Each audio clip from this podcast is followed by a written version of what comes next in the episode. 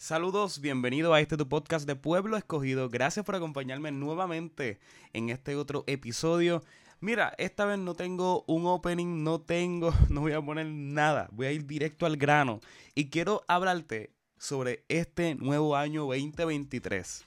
Tal vez tú seas de esas personas que se propuso bajar de peso este nuevo año. Tal vez sea la misma resolución del año pasado, pero te lo volviste a proponer. Así que enhorabuena, enfócate y llega a tu objetivo. Eh, pero ¿por qué menciono esto de, la, de esta resolución? En estos días eh, estuvo circulando bastante, bastante, ¿verdad? Estuvo en tendencia, eh, yo conjugando palabras. estuvo en tendencia en estos días una, especie de profeta, un profeta aparentemente, el cual estaba haciendo una declaración profetizando que iba a provocar un milagro sobre una dama, la cual, ¿verdad? Estaba, digamos, unas libras de más, por así decirlo. Él empieza a tocar su vientre, bueno, le dice a, a una Ujiel que toque el vientre de la dama y demás, empieza a tocar, a declarar, no, yo declaro que si esto, que si lo otro. Todos ya sabemos el repertorio este, este, toda esta línea de profecía y de milagros proféticos, milagros proféticos o algo por el estilo. Algo que a mí me llama mucho, pero mucho la atención en este tiempo. Eh, es que nosotros como creyentes, muchos de los que están en nuestra iglesia, siempre están detrás del profeta siempre están buscando una especie de, declaración del futuro, una declaración, una revelación eh, alterna o, que venga el profeta y diga así dice el Señor y que diga esto, esto, esto y lo otro y todo eso. Y ojo, yo no, con lo que voy a decir a continuación, yo no estoy diciendo que el Señor no haga como Él quiere, que Él nos revele, que Él no diga sobre el futuro y todo esto. No, voy a, no estoy haciendo ese, tipo de, declaración.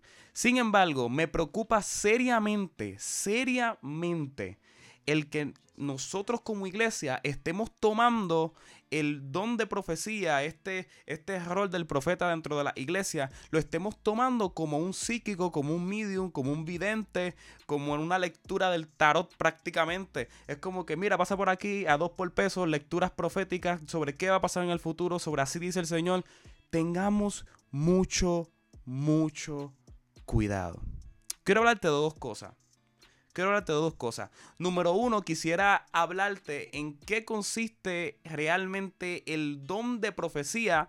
Y número dos, quisiera también comentarte cómo identificar a un falso profeta, una profecía vacía, una profecía nula, por así decirlo, que no tiene ningún tipo de repercusión y que está totalmente errada. Empecemos por lo básico. ¿En qué consiste realmente el don de profecía. Bíblicamente hablando, el don de profecía es la capacidad del espíritu, del espíritu de declarar la revelación de Dios. Esto lo podemos ver claramente en Romanos capítulo 12, versículo 6 al 8. También lo podemos ver en Primera de Corintios capítulo 12, versículo 4, del 4 al 11, discúlpame, y versículo 28. Pero a veces, no es siempre, la profecía consiste en proclamar la revelación de Dios en lo que, en lo que respecta al futuro, disculpe. Tanto en el Antiguo Testamento como en el Nuevo Testamento, Dios usó profetas y o el don de profecía para revelar la verdad a la gente. Ahora, tengamos mucha cuenta con este segundo punto. Mucha, mucha cuenta. ¿Por qué? Porque la profecía pues consiste en proclamar la verdad de Dios en esencia completa prácticamente, en lo, que, en lo que mayor repercute, es simplemente proclamar la verdad de Dios. Lo que sucede es que hoy día se está buscando mucha profecía sobre el futuro, saber, no, se trata de proclamar la verdad de Dios. Es una revelación especial, una verdad que no puede discernirse por cualquier otro medio. A través de un, de un profeta, Dios podría revelar la verdad que la gente necesita saber. Y a veces esa verdad se registra de, de forma escrita. Importante esto. Esto, en última instancia, resultó en la Biblia, la palabra de Dios, la última revelación especial de Dios.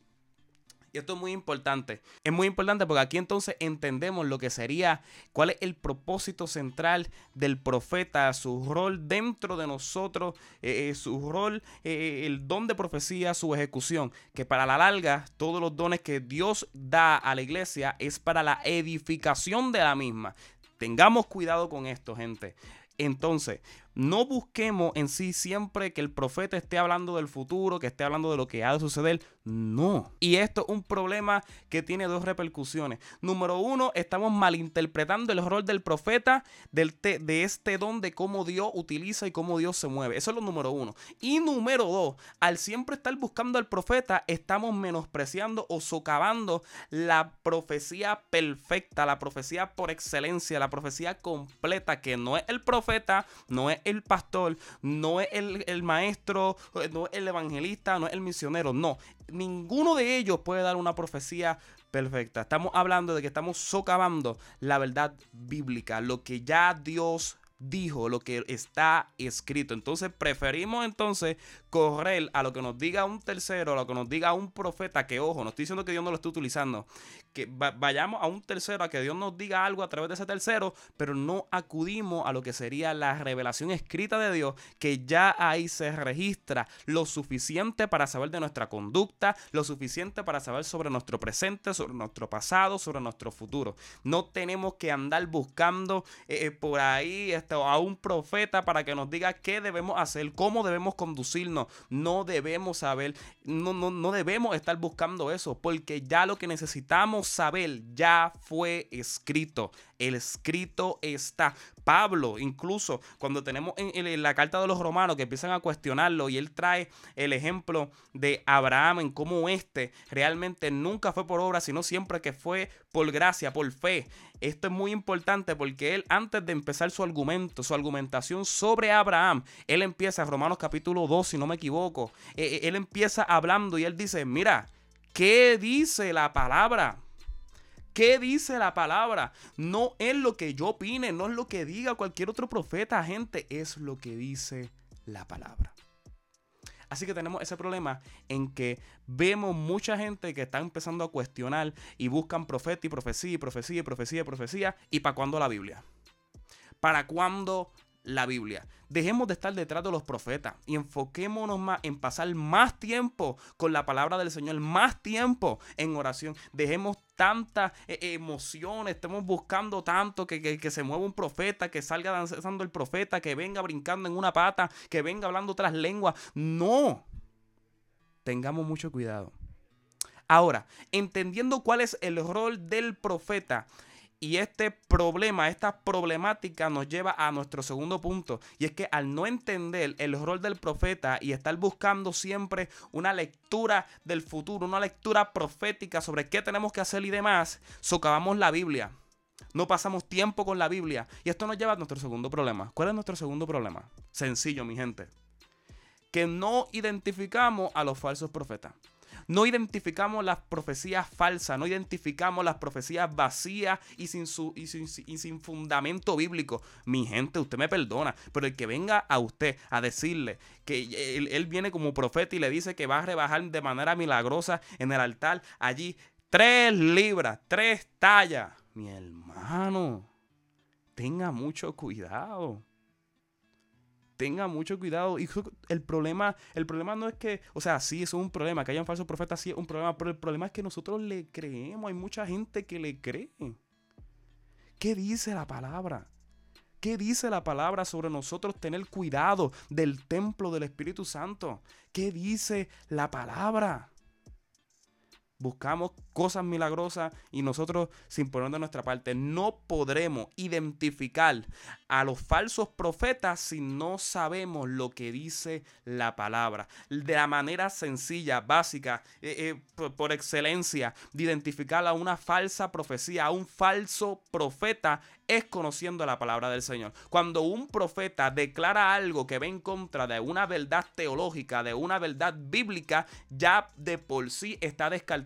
Este tomémoslo como un falso profeta porque va en contra de la profecía perfecta. No podemos poner al profeta al mismo nivel que la palabra del Señor. No, la palabra del Señor siempre debe ser nuestro top. No puede ser el libro de quien sea, no puede ser el profeta tal, no puede ser el misionero tal. No, siempre será la palabra del Señor. Y por medio de la Biblia, por medio de la revelación escrita, perfecta, pensada, inspirada, útil. Mira, útil para enseñar, para redarguir, para corregir, para instruir en justicia, a fin de que el hombre de Dios sea perfecto, enteramente preparado para toda buena obra. Cuando tengamos presente y pongamos la Biblia en el lugar que le corresponde, número uno, entenderemos cuál es el rol verdadero de un profeta y número dos, identificaremos a aquellos que vienen con la intención de engañarnos y quieren lucrarse.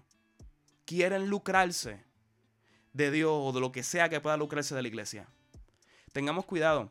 Creo que la enseñanza y la manera más básica y más sencilla de poder resolver este problema es que dejemos de tanta emocionalismo y pasemos más tiempo con la palabra del Señor. Que pasemos más tiempo con la palabra del Señor. ¿Qué dice la palabra? ¿Qué dice la palabra sobre la santidad? ¿Qué dice la palabra sobre, sobre el Mesías? ¿Qué dice la palabra sobre el arrebatamiento? ¿Qué dice la palabra? ¿Qué nos dice? ¿Qué nos revela? ¿Cómo podemos entender? ¿Cómo podemos conducirnos? No busques profecía alternas por ahí cuando ya la profecía, la palabra perfecta ya ha sido revelada tu vida. Gracias por acompañarme en este podcast. Esto fue cortito al grano, conciso. Me he gozado este podcast, algo sencillito. Este artículo que estoy, he estado leyendo viene de pensamiento pentecostal alminiano de Sí, Alminiano, si ustedes quieren saber más sobre esto, estuve muy de acuerdo, me encantó este, esta línea este, que se estuvo hablando. Así que nada, si ustedes quieren saber más de este, este artículo, pueden pasar por, eh, por Instagram. En Instagram estaré compartiendo el link eh, para que usted lo pueda tener si usted quiere leerlo o si no puede buscarlo directamente en internet como Profetismo Moderno y Sola Escritura por Fernando E. Alvarado. Profetismo Moderno y Sola Escritura por Fernando E. Alvarado. Un muy buen artículo. Así que nada, Dios te bendiga, Dios te guarde. Gracias por acompañarme en este tu podcast. Dios te bendiga. Será hasta una próxima ocasión.